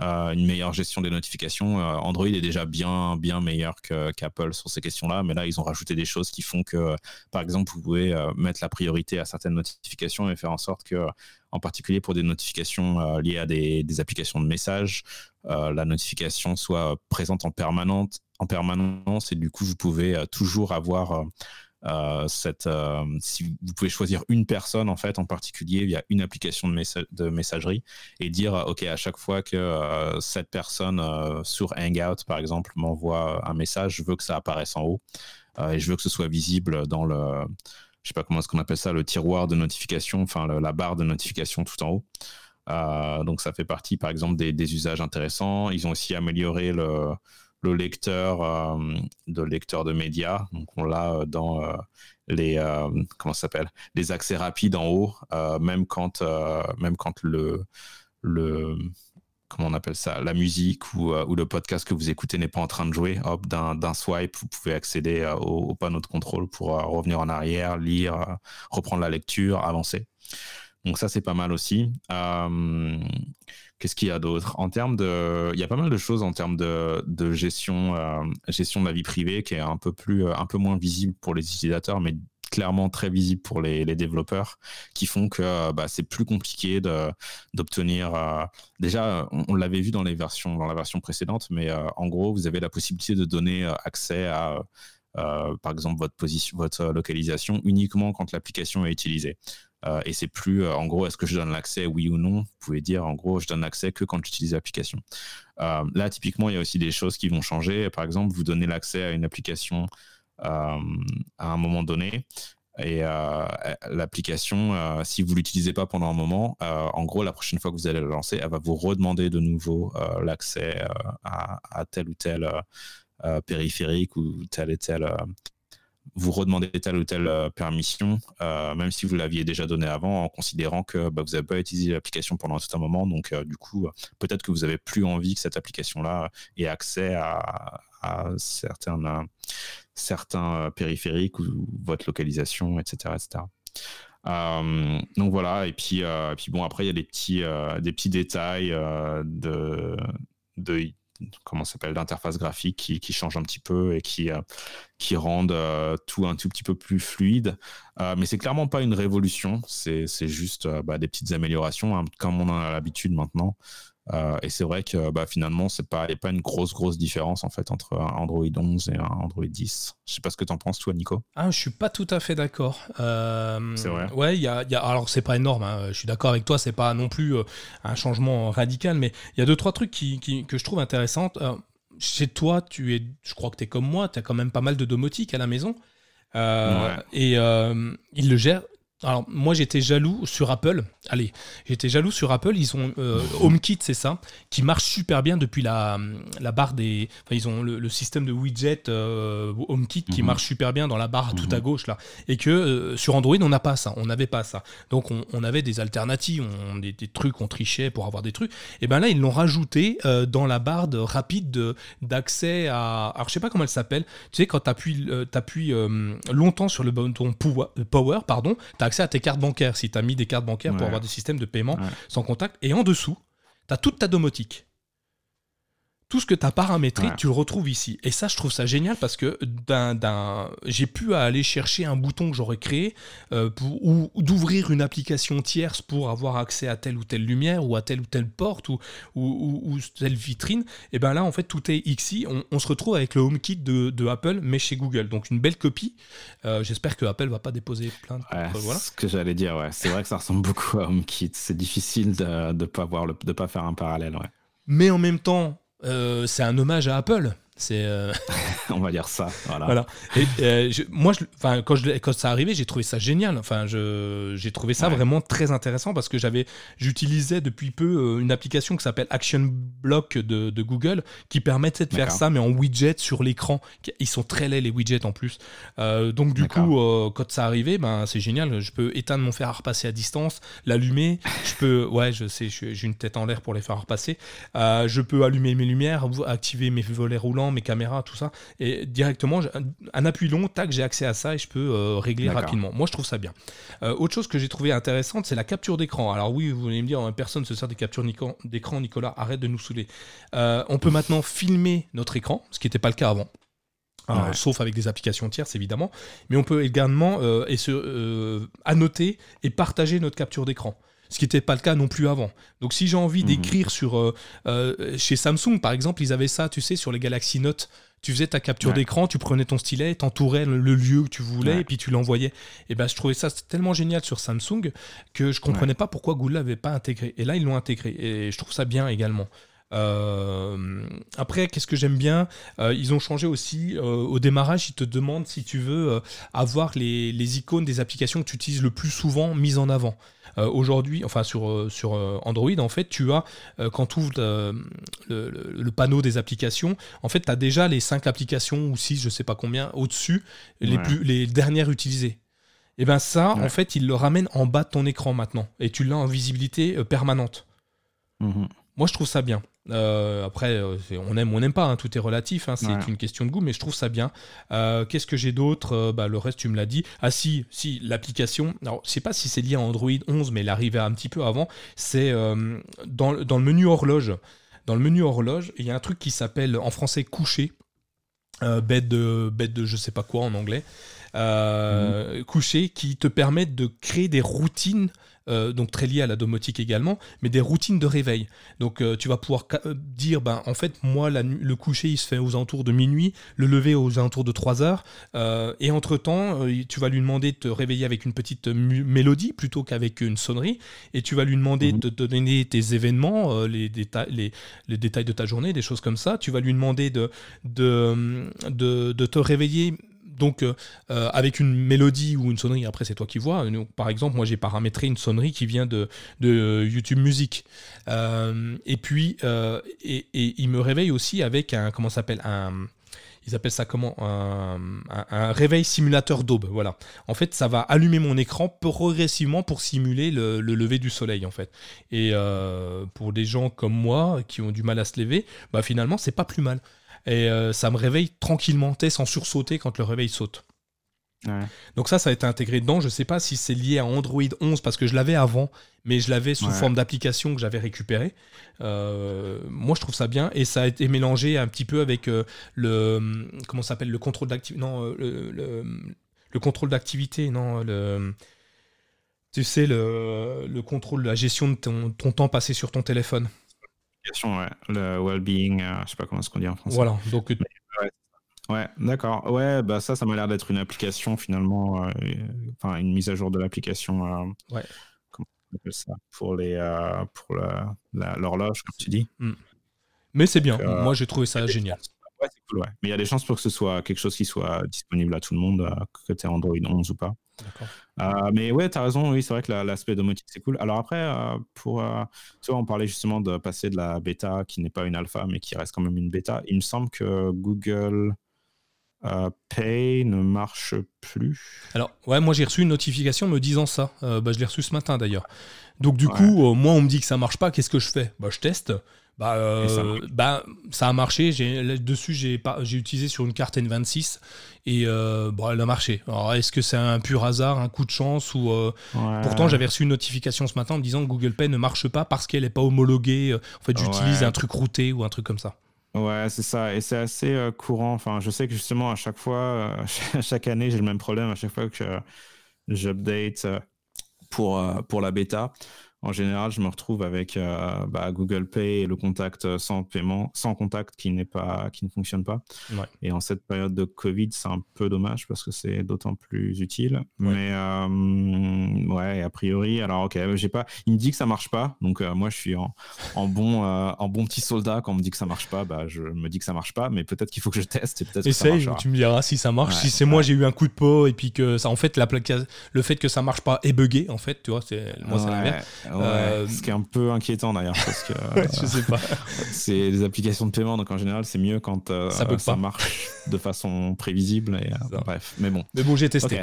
Donc ouais moi je suis plutôt convaincu pour l'instant j'ai pas de problème j'utilise pas Messenger de, Facebook donc j'ai pas vu ce problème là j'ai pas de problématique j'ai pas rencontré de problématique sur cette version moi perso. je la sens, pour moi, elle est vraiment, elle est, elle est bonne pour l'instant. J'ai pas de problème, aucun problème. on continue un petit peu parce que sinon on va finir dans trois jours. Euh, je voulais parler de Stadia, bah oui, parce que Stadia pour moi c'est euh, l'avenir du Chromebook pour les consoles de jeu, c'est l'avenir de Google sur l'univers, les plateformes de jeu. Euh, il y a pas mal d'évolutions. Alors je vais les passer rapidement. Hein. C'est pas non plus, euh, c'est pas non plus euh, pomper up. Hein. C'est pas, c'est pas le truc qui va révolutionner le monde. Quoique le monde du jeu vidéo, pourquoi pas? On le voit. Il y a Sony qui a annoncé une console dématérialisée. Enfin pas dématérialisée. T'achètes la console, mais tu mets plus de galettes dans le, tu mets plus de CD dedans. J'ai vu. Euh, tu mets plus de DVD. Donc peut-être que c'est l'avenir du jeu vidéo. On sait pas. donc en tout cas, Google Stadia s'est nettement amélioré depuis depuis le confinement. ils nous ont offert six nouveaux jeux. Donc c'est plutôt génial. Des jeux vraiment très intéressant, dont Get Packed. J'en ai parlé plusieurs fois. Euh, j'adore ce jeu-là. Tu l'as peut-être mhm. euh, cette fois, euh, Thomas. Ils ont rajouté Light, Light Nightmare, qui est génial comme jeu, super hot, qui est vraiment sympa. Puis les autres, on aime, on n'aime pas, moi j'aime pas. ils ont rajouté la disponibilité sur plein d'autres smartphones, sur les OnePlus, quasiment toute la gamme des OnePlus à partir du 5. par contre, super. ouais, c'est bien, mais, mais ce qui est bien, c'est qu'ils disent aussi que potentiellement ça peut marcher sur tous les smartphones Android. Simplement, ça n'a encore pas été testé. Donc, si ça marche pas, ne nous en voulez pas, c'est encore une, une, version bêta. Hmm. Par contre, ça peut potentiellement marcher, donc n'hésitez pas. J'ai testé sur un Huawei, un Huawei P30. Euh, ça marche. Alors je sais pas s'il faisait partie de la liste, mais sur un Huawei P30 ça marche. Euh, ça marche bien d'ailleurs. Juste pour en parler deux minutes, le, P30 c'est celui qui a encore Google Play ou c'est celui qui n'a plus Google Il a encore. Euh, bah moi j'ai Google Play dessus. Après, je sais plus, euh, parce qu'en fait, c'est un truc que j'ai eu vite fait. J'ai installé plein de choses et je sais pas si c'est moi qui ai remis les applications Google par défaut ou pas. Tu sais, il y avait un moyen de gruger hein, au début. Et euh, moi, je l'ai dessus, mais euh, je t'avoue que je suis pas certain de ne pas l'avoir mis moi-même, Google Play. Ouais, c'est possible. Je sais que le P40, le, P40, le flagship n'a pas. Mais, mais, le P30, je pense qu'il était dedans en natif, hein, je suis pas sûr. Euh, mais c'est un, enfin, un beau produit, hein, toujours euh, très à la pointe. Euh, qu'est-ce qu'ils ont d'autre pour, pour les possesseurs? Ben, Google offre 10 euros ou 10 dollars en fonction du pays pour l'achat d'un jeu. Donc vous pouvez, si vous avez un jeu qui vous plaît, vous l'achetez. 10 euros, ben, il, est, il est offert en fait. Donc pour ceux qui ont Stadia Pro, ben, l'avantage c'est que s'ils achètent ça, ben, c'est finalement c'est encore un mois offert pour eux. Euh, ce qui est génial mhm. parce qu'ils ont encore offert jusqu'au mois de juin, je crois, euh, Stadia pour tout. Ah, bah c'est peut-être le dernier mois d'ailleurs. Ils avaient offert jusqu'au mois de juin euh, Stadia Pro pour tout le monde. Mhm. Là, ils rajoutent 10 euros, donc c'est comme si j'avais encore 10 euros d'avoir sur mon prochain mois. Ils ont euh, ajouté la compatibilité des écrans tactiles. Donc cette fois, si vous n'avez pas la manette, parce que vous pouvez maintenant avoir accès à Google Stadia sans la manette, euh, vous êtes sur un, Chromebook, vous avez euh, accès, alors pas un Chromebook d'ailleurs, ça marche pas, mais sur un smartphone, vous pouvez lancer l'application Stadia et jouer avec les, touches tactiles de votre écran. Ça marche plutôt bien. Bon, il y a un peu partout d'écran, donc plus l'écran est grand, mieux c'est, parce qu'il y a un peu beaucoup de boutons, hein. il y en a dans tous les sens, mmh. mais c'est plutôt bien fait, c'est transparent, c'est bien fait, ça marche. Euh, qu'est-ce que je peux vous dire d'autre? Bah, C'est tout, c'est déjà pas mal, je crois. Hein. On a déjà pas mal de choses dessus. Euh, c'est juste que euh, depuis le déconfinement, on a, enfin, il s'est drôlement amélioré, c'est-à-dire j'ai plus une seule perte de connexion. J'avais beaucoup de freeze pendant le confinement, beaucoup de joueurs, j'imagine. Et là, ça y est, c'est revenu à la normale et je joue parfaitement bien à mes jeux. Euh, je suis toujours fan de Google Stadia euh, euh, et j'invite tout le monde à le tester. C'est gratuit un mois pour vous faire votre propre idée, votre propre opinion et n'écoutez pas ce que tout le monde vous dit. Testez, vous verrez. mais vous risquez de rester dessus. Donc, je sais pas, si vous avez un budget de 10 balles, peut-être par mois. Sinon, testez pas. Tu l'as toujours, toi, ou tu as arrêté ton compte? Euh, Non, j'ai, euh, je pense que l'abonnement va s'arrêter. J'ai passé un peu de temps, là, euh, il y a quelques jours, à regarder tous les abonnements que j'avais et à supprimer pas mal d'abonnements. Donc, donc voilà, j'avais pris, j'avais pris. Donc, Sadia, a priori, je me rappelle même plus d'ailleurs. Mais ouais, je crois que j'ai arrêté. Euh, mais je me dis que de toute façon, si jamais j'en ai besoin, je, je, continue à jouer de temps en temps. Et si jamais j'en ai besoin, je n'hésiterai pas à réactiver l'abonnement. C'est un truc d'ailleurs qui est assez, assez sympa, hein, mine de rien, d'avoir les abonnements qui sont centralisés au niveau de Google Play. Euh, c'est que bah, finalement, c'est assez facile d'arrêter un abonnement pendant quelques mois et puis de le reprendre après. Je fais ça beaucoup pour les, les séries, quand il y a des séries qui m'intéressent euh, dans des, et que, malheureusement c'est disponible euh, via des, des services de streaming qui sont payants. En général, je prends l'abonnement le temps de la série et puis après, j'arrête pendant un an et puis je relance, je relance l'année d'après. donc voilà, donc Stadia, je crois que j'ai arrêté. D'accord. Bon, moi Stadia, c'est pas grave, hein, on t'en veut pas. Google va survivre comme, euh, avec ses nombreux procès. Euh, moi, je pense que c'est la plateforme de jeu ultime sur un Chromebook. Sincèrement, ça marche du tonnerre de Dieu. C'est vraiment, euh, c'est vraiment bluffant comme ça fonctionne sur un Chromebook quand tu sais, là, je vous en parlerai un petit peu après, mais j'ai testé un Chromebook bas de gamme, entrée de gamme, on va pas dire bas de gamme parce que c'est pas du bas de gamme, j'ai testé un Chromebook entrée de gamme et c'est hyper fluide quoi. C'est vraiment bluffant. Donc j'invite tout le monde à le tester. On parle un petit peu du hardware parce que sinon on n'aura toujours pas fini. Euh, parce que Google a du hardware, ben, les Chromebooks évidemment, mais les pixels, on vient d'en parler. Alors je voulais juste faire un petit, euh, up sur, euh, les, les, ventes des pixels. Google a, annoncé, enfin c'est pas Google directement qui l'a annoncé, a annoncé le nombre de pixels vendus en 2019.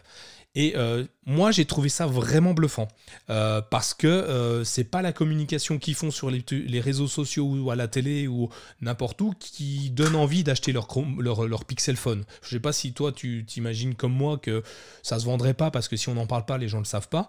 Ben, Google en a vendu 7,2 millions en 2019. Principalement, c'est lié au Pixel 3a a été une, très très grosse force de vente. Euh, bon, après, il faut relativiser. Hein. On est très très loin euh, de Apple ou de Samsung. Mais en même temps, le budget com, comme je le disais, n'est pas du tout le même. Euh, Apple, pour donner une idée, c'est quasiment le même chiffre que Google, hein, comme je te disais à la préparation, à une virgule près. donc Google, c'est 7,2 millions de Pixel Phone vendus. Apple, c'est 74 millions de smartphones vendus. Donc on n'est pas sur le même, euh, on n'est pas, pas, tout à fait sur la même échelle. Euh, Samsung 69 millions, donc les deux grands. Euh, mais ce qui est étonnant, c'est qu'ils arrivent à en vendre quand même sans en parler. Et moi j'ai été assez bluffé pour ça. Je sais pas ce que toi t'en penses. On, parle juste des États-Unis, non C'est ça? Ouais, c'est ça, oui, exact. Ouais. Ouais, parce qu'il faut savoir aussi que bah, Apple vend encore, vend encore plus de, smartphones en dehors des États-Unis, alors que j'ai du mal à croire que Google vende, vend beaucoup de pixels euh, en dehors, des États-Unis. Euh, mais ouais, ouais, bah, le pixel, ça reste un téléphone confidentiel. Tu dis 7,2 millions. Je me rappelle à une époque, quand le, premier pixel était sorti, les chiffres qui circulaient, c'était 2 millions. Euh, et d'ailleurs, la blague, c'était 2 millions, dont 1,5 million dans la baie, autour de San Francisco. mais, mais ouais, c'est sûr que c'est. je pense que depuis qu'ils ont sorti, ils sont passés du Nexus au Pixel. On sent clairement que l'idée, c'est plus de de faire un téléphone qui se vend que de faire une, preuve de, une, preuve de concept. Euh, et donc, du coup, bah, ils commencent à sortir des téléphones, à le mettre à un prix attractif, à faire de la pub à la télé, etc. etc. Mais, euh, mais malgré tout, euh, bah oui, Google, c'est pas, c'est clairement pas leur force aujourd'hui. Mais on verra. Je pense qu'ils ont continué, enfin, qu'ils continuent à investir. Euh, le Pixel 4, ça a été un petit peu un échec, pour être très honnête. Et le Pixel 4a, ben, on va en parler dans deux minutes. On sait toujours pas où il est. Donc, donc voilà. Donc c'est, il continue, mais c'est clair qu'il faut qu'il, qu'il progresse s'il va devenir un, acteur, un acteur incontournable dans le hardware pour le téléphone mobile. Petit aparté, je pense sincèrement que le Pixel 3a cette année, il va exploser. Il a explosé, il va exploser encore plus. Euh, aujourd'hui, tu l'achètes, le Pixel 3 en 64 Go, tu l'achètes à 249 euros en France. Donc, enfin, ça, enfin, s'il y a un téléphone Android euh, photophone à acheter, c'est celui-ci, c'est pas un autre. J'ai rien contre Samsung et, qu'on sort hein, bien, bien loin de là. C'est juste que il est. Euh, et là, tu vois, j'ai, euh, je t'avais dit, j'ai acheté l'iPhone 11 euh, la dernière fois. Je l'ai revendu pour pas perdre trop en valeur rapidement. Et mhm. là, je sais pas quel, quel, quel, téléphone à racheter en ce moment. Et donc, du coup, j'ai préféré repartir sur mon Pixel 3a alors que j'ai le Samsung. c'est lequel C'est le, Samsung SG, le 20, c'est le 20, c'est ça le dernier, le SGH 20, mhm. qui est sur mon bureau dans sa boîte j'ai un produit qui vaut 1000 euros dans la boîte là et j'ai repris mon Pixel 3 parce qu'en fait je, le préfère je sais pas pourquoi. Euh, j'ai une meilleure interaction avec mon Chromebook. J'ai euh, il, est, il est plus petit en main. Les photos sont, sont, sont géniales hein. elles sont vraiment belles. Il y a une profondeur de champ. Moi je suis pas très bon en photo mais je, trouve ça vraiment bien. Et à 249 euros tu te rends compte que mon Samsung qui est dans la boîte là il vaut 1000 euros. Je peux acheter 3 euh, Pixel 3A Enfin, c'est euh, c'est juste bluffant et, et, et, je sors pas. Enfin, je, dis tout le temps qu'il est génial. Il me manque une chose, c'est la, la, charge sans contact, mais tout le reste est génial, quoi. Enfin, donc je pense que cette année il y en aura encore plus.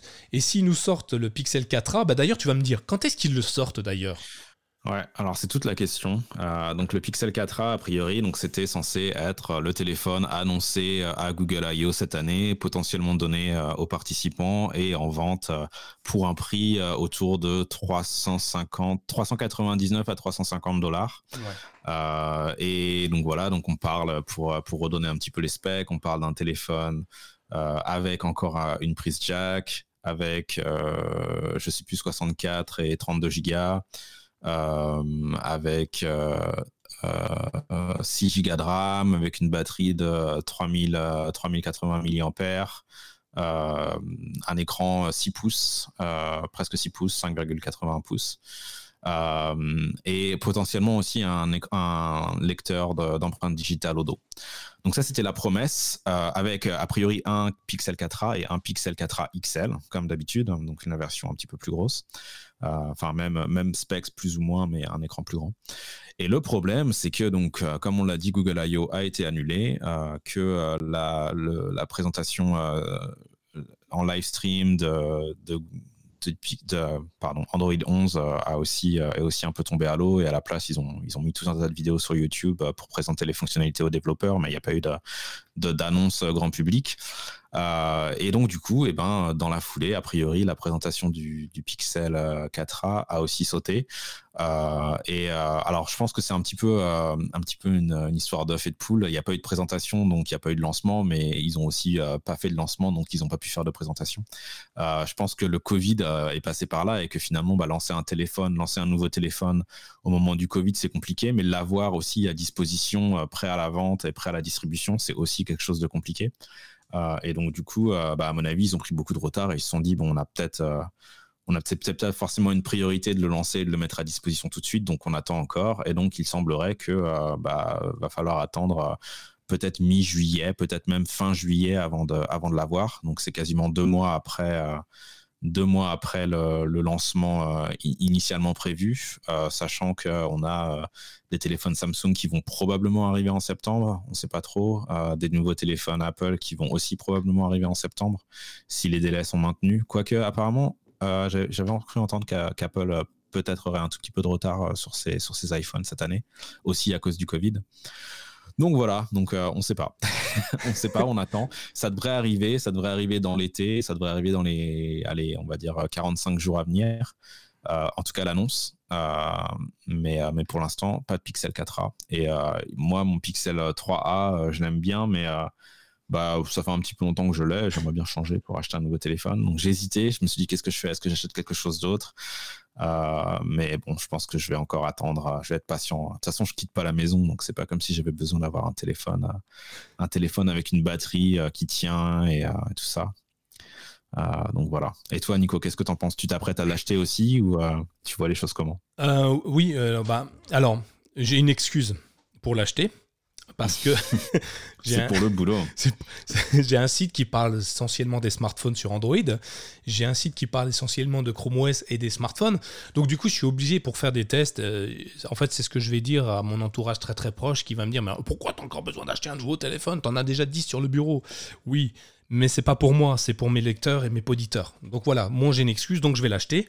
Euh, je vais l'acheter et, et, et, je vais acheter la coque pour une fois.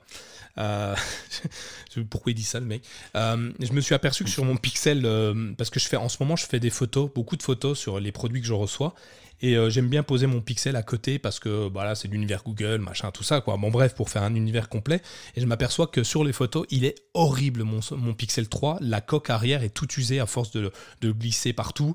Et euh, donc voilà, je vais acheter la coque qui va sûrement me coûter aussi cher que, que le smartphone hein, si, ça continue. Donc euh, oui, je vais l'acheter parce que j'ai envie de changer. J'ai pas besoin d'avoir d'excuses en fait. J'ai envie de le changer. Il, a, il va avoir un an et demi. c'est à peu près, pour moi, c'est long Hein, sur un smartphone. Euh, mais euh, enfin, j'ai pas gardé pendant un an et demi hein, le smartphone, mais euh, je suis revenu dessus. Je vais le garder en appoint. Je vais le proposer à mon entourage proche. Mais oui, je vais l'acheter. Je vais l'acheter, c'est obligé. J'ai pas le choix. J'ai envie que les, les, pixels deviennent une des références des smartphones du marché. Donc il faut que, il faut que j'aide Google à, devenir plus grand encore. Ouais. Ça me paraît être un bon objectif. Ensuite, on peut parler d'un autre truc qui devait être annoncé aussi, euh, qui ne l'a pas été, qui, euh, j'en parlais dans l'introduction, qui s'appelle Sabrina. Est-ce que toi, t'as entendu parler de Sabrina? Je te parle pas de la chanteuse dans la piscine, tout ça, tout ça. Hein. Euh, non, c'était Sandra. Non, c'était Sabrina, c'est ça. Ah, je, sais même pas de qui. non, t'es trop, jeune, mon ami. Mais ouais, ouais, je, vois de quoi tu parles. Euh, en fait, ouais, donc Sabrina, c'est, euh, c'est plus qu'un monde de, code. Hein. A priori, c'est le nom du produit, donc c'est un peu, un peu étonnant comme nom de produit, mais bon, pourquoi pas. Euh, le nom du produit de, du remplacement du Chromebook, en fait. non, du, non, non, du, Chromecast. Du, Chromecast, non, s'il te plaît. Chromecast. du Chromecast. Merci. donc c'est le, nouveau Chromecast, donc qui ressemble un petit peu d'ailleurs, a priori. Donc c'est, pour l'instant, c'est juste des leaks, donc des fuites plutôt. Donc il n'y a pas de il n'y a pas d'annonce officielle pour le moment. Il n'y a même pas eu de confirmation, je pense, de la part de Google. Mais on sait hein, depuis maintenant quasiment un an que euh, Google travaille sur euh, euh, un nouveau Chromecast avec une, télécommande. Et, donc voilà, donc a priori, Sabrina serait le, nom de ce nouveau Chromecast. Et donc, je pense qu'il aurait, qu'il était initialement prévu de, l'annoncer pour Google I.O., mais qu'encore une fois, Covid a un peu, un peu tout chamboulé. Et donc, du coup, bah, aucune idée de quand est-ce que ce sera disponible. Euh, voilà, encore des rumeurs. Peut-être qu'il y aura une annonce jumelée avec, euh, avec le, nouveau, euh, le nouveau Pixel. Ouais. Je pense aussi. Et toi, tu fais partie de la team télécommande ou sans télécommande, la Chromecast? Ouais, c'est une bonne question. Moi, je sais pas trop. Je pense que la télécommande, c'est pas forcément indispensable et que finalement, quand on sait utiliser le, système de, Chrome, euh, Google, euh, Cast, euh, qui, est le, protocole derrière, ou en tout cas le nom, de, le nom marketing du protocole qui est utilisé par les Chromecast. Je pense que ça marche pas si mal que ça, mais, mais il semblerait que tout le monde n'est pas complètement d'accord. Donc après tout, pourquoi pas? Peut-être qu'une télécommande, ça peut être une, une bonne idée. Qu'est-ce que tu en penses toi, Nico? Alors je suis pour, en sachant que j'aime bien comme c'est sans télécommande. Donc je veux les deux. En fait, je veux le meilleur des deux mondes. Euh, aujourd'hui, je suis pour. Euh, je préfère naviguer sur mon smartphone pour lancer une interface, euh, pour lancer un film Netflix, Amazon et compagnie là. Voilà, je préfère mon smartphone parce que c'est plus intuitif pour moi, parce que c'est plus fluide, parce que c'est plus. Je l'ai dans ma poche tout le temps. La télécommande, je la cherche tout le temps. Par contre, il, parle aussi d'intégrer un, nouveau système d'exploitation. On, oublierait Android OS pour passer sur Google OS. Donc pour rivaliser un petit peu avec, avec l'Amazon Fire Stick TV et euh, l'Apple TV. Donc où on mhm. peut naviguer dans des icônes, des choses comme ça, et où ça peut être intéressant d'avoir une télécommande euh, réelle, physique, pour naviguer justement dans les différentes, euh, dans la, dans les différentes interfaces et accéder à. Bah, j'ai envie de, je sais pas moi, j'ai envie de ma télécommande parce que euh, j'ai, euh, je suis habitué à utiliser ça. J'ai pas mon téléphone, il est en charge dans un coin. Euh, ben la télécommande, elle est là. Je, zappe comme ça, j'avance dessus. Ça me permet, je sais pas moi, par exemple, de défiler plus facilement dans une application. Je vais prendre par exemple Molotov TV que tu utilises peut-être, mais pour passer d'une chaîne à une autre, ça serait plus simple d'avoir une télécommande. Si je veux zapper, tu vois, si je veux utiliser la fonction zap, aujourd'hui, mmh. c'est, c'est chiant de zapper sur un smartphone avec cast. Enfin, je sais pas, je, ne l'ai jamais fait ceci, mais ça me paraît pas évident en fait. Et euh, le plus, le moins sur mon smartphone. Bah, et après, ils pourront, ils vont. J'imagine que la télécommande va apparaître sur le smartphone aussi. Hein. Euh, mais le plus, le moins peut être intéressant. L'augmentation du volume qu'on n'a pas aujourd'hui. Tu vois, pour régler le module, le, le, son. Le son directement depuis ma télécommande qu'on a depuis le téléphone, mais c'est le bouton euh, sur le côté et c'est pas forcément voilà comme je te dis si tu il est en, il est en charge dans un coin eh ben faut que tu te lèves ou alors tu parles à Google. Moi je le fais avec Google ou Alexa. Euh, le son va, va, va, va, moduler en fonction de ça. Mais je pense que c'est une bonne idée. Je, je, je, suis pas fermé à ça. Et je vois je pense à mes parents. Eux utiliser le cast c'est mort. Ils le feront jamais. Par contre utiliser la télécommande oui. Euh, Ouais, je pense que c'est ça l'idée en fait, c'est de donner euh, plus d'accès euh, les parents, les grands-parents, les enfants hein, qui euh, dans ce genre de, de conversation souvent finissent dans la même catégorie. mais oui, c'est vrai que c'est plus facile d'utiliser une télécommande pour interagir avec une télé que de faire ça à partir de son téléphone. Même si je suis assez d'accord avec toi, l'un comme l'autre, tous les deux, je pense qu'on n'a aucun problème à ouvrir ouvrir une application telle que YouTube ou autre et d'utiliser le Chromecast, mmh. enfin le bouton cast pour, pour Chromecaster la, le, la vidéo. tout ce qui est important, c'est qu'ils perdent pas les deux en fait, qu'ils perdent pas ce qu'il y avait avant, ce qui a fait le succès du, Chromecast, et qu'ils rajoutent une fonctionnalité supplémentaire et qu'elle soit pas forcément obligatoire. Typiquement, je vois bien la Chromecast, la, la clé Chromecast vendue séparément de la télécommande. Alors pour une poignée d'euros, mm. tu vois, mais ou alors un pack, mais qu'on ait la possibilité de les acheter indépendamment l'un des autres, ou alors l'ensemble à 79 euros, euh, comme ça l'est avec le Chromecast Ultra, tu vois. Un truc parce mm. qu'il faut pas que ça soit cher, sinon euh, on va se retourner autour de Amazon Fire Stick TV qui est qui est vraiment pas cher. Enfin, je, je parle pas d'Apple qui est un peu cher, mais si on reste dans des budgets classiques, euh, vraiment facile d'accès, peut-être pas pour tout le monde, mais à moins de 100 euros, on peut peut-être avoir. Euh, on a, on a, quand même les box Android chinoises, il y en a en voiture, en voilà. Euh, hmm. euh, Android, Amazon qui fait la sienne. Google qui a la sienne, les télés qu'on les télés connectées, enfin, tu vois, il y, a plein de choses qui, qui fait que le cast fonctionne autrement. Donc, faut pas que ça soit cher. Donc, moi, je veux, je veux qu'ils conservent ce qui a fait le succès de la cast parce que c'est génial. Après, s'ils peuvent rajouter ça, c'est cool. Ouais. Ouais, je suis d'accord. Qu'est-ce qu'on fait? Est-ce que euh, on, continue ou le reste, on en parle dans un prochain épisode? Parce que sinon il y en aura pour trois jours. je pense que je pense que c'est parfait de, de, voilà, garder la suite pour. Euh, ce qu'on peut faire, c'est qu'on peut teaser de quoi on va parler. Ouais. Alors, la prochaine fois. prochain épisode. prochain épisode, on vous parlera du Chromebook IdeaPad Duet, donc une expérience exceptionnelle une immersion. Non, bah non. Enfin bref, vous verrez, c'est génial. Et puis on vous parlera d'un test d'un revenant, enfin que, Thomas a redécouvert. C'est revu. Euh, t'as rajeuni combien? 20 ans d'un coup? Un truc comme ça. Quelque chose comme ça. Une marque qui sort de, du, passé et qui revient en force, en force, je sais pas, mais en tout cas qui revient sur le marché. Euh, je vais pas vous dire le nom comme ça, vous écouterez le prochain épisode. Donc un nouveau, un nouveau Chromebook qui revient sur le marché. Donc les deux tests ont été effectués euh, par My Chromebook. Évidemment, si vous êtes curieux, que vous voulez en savoir plus, bah, allez sur mychromebook.fr, vous les verrez. Mais sinon, on vous en parlera la prochaine fois sur, sur le CKB Show. Ça nous donnera l'occasion de se revoir rapidement, Thomas. Euh, merci Thomas. Merci, euh, merci de m'avoir consacré encore ce temps. Merci de nous avoir consacré encore ce temps. Une heure et demie quand même. Hein. Euh, donc heureusement que tu travailles à la maison et moi aussi. Et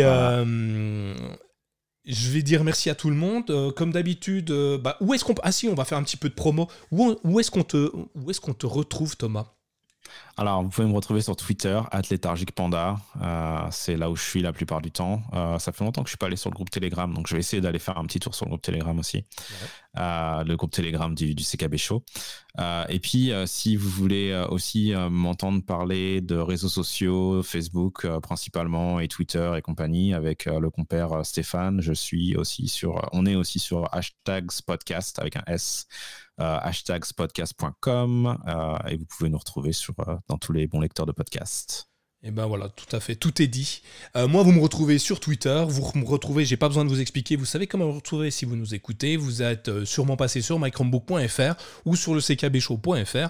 Euh, vous n'hésitez pas à nous poser vos questions dans les notes de l'émission, dans les commentaires de l'article, sur Twitter, sur Facebook, un peu, partout. Vous nous retrouverez, il n'y a pas de problème. N'hésitez pas à partager, c'est ça qu'il faut dire, je crois, parce que je suis pas très habitué à ça. N'hésitez pas à partager le podcast à vos entourages, à vos proches. N'hésitez pas à nous dire ce que vous avez pensé de cette épisode un tout petit peu particulier par rapport à d'habitude, peut-être un peu plus long aussi du coup. Euh, on va le rattraper la prochaine fois, on fera mieux. Euh, je vous dis à tous au revoir, merci et à très bientôt. À bientôt, ciao.